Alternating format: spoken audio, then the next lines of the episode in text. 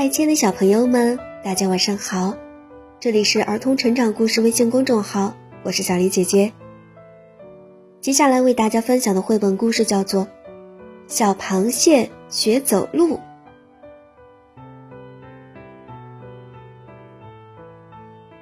小螃蟹慢慢的长大了，它走路的样子总是被大家嘲笑。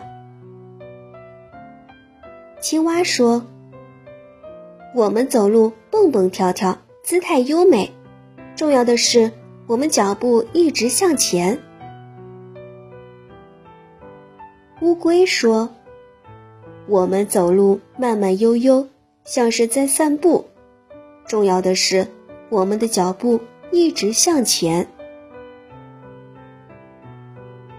大白鹅说：“我们走路摇摇摆摆。”有点像跳舞，重要的是我们的脚步一直向前。小螃蟹听了都要哭了，它总是横着走，样子太难看了。小螃蟹心事重重的回到家里，把这件事情告诉了妈妈。其实妈妈对小螃蟹走路的姿势也很不满意，她说。孩子，你为什么不直着走路呢？直着走路多帅气呀！快，你给妈妈重新走一遍。小螃蟹听了妈妈的话，感觉自信心又回来了，昂首挺胸的走起来。看着小螃蟹的姿势，妈妈连忙制止了：“你还是横着在走，让我走给你看看。”小螃蟹高兴地说：“，好啊！”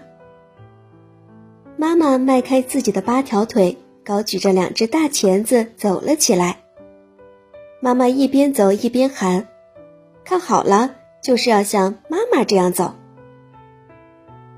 小螃蟹看傻了眼，他喊道：“可是妈妈，你也是横着走的呀！”